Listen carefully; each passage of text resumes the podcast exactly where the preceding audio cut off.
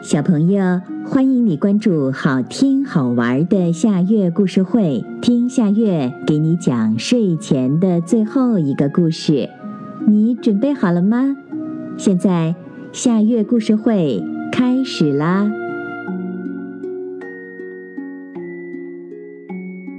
蒲公英仙子，好天气在召唤人们出去游玩。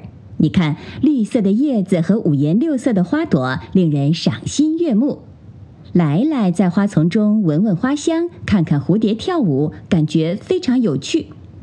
突然，他听见有人在小声的哭泣，左右瞧瞧，没有别人。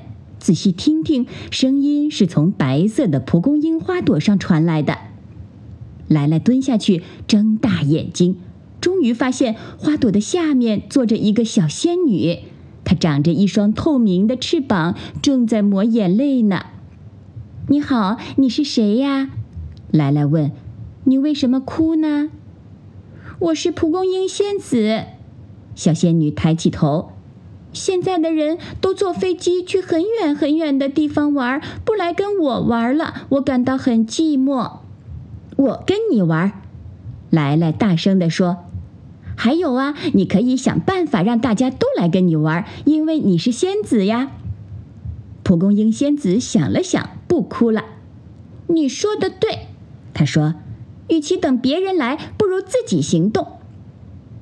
第二天，传出一个惊人的消息：郊外的蒲公英突然长得比树还高，蒲公英的花朵变得比降落伞还大。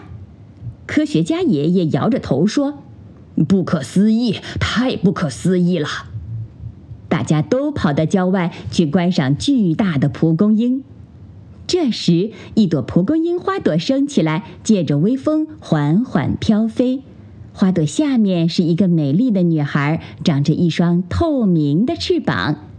花儿变大了，蒲公英仙子也变大了。大家指着她喊着：“快看，仙女！”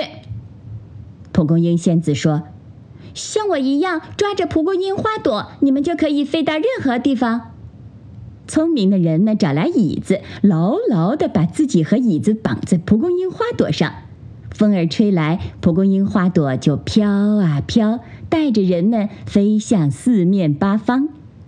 蒲公英飞船既快又安全，人们再也不用乘坐交通工具去旅游了。他们乘着蒲公英飞船去美丽的高山草原，享受大自然的风光。星期天在郊外，你总能听见来来和一个仙子爽朗的笑声。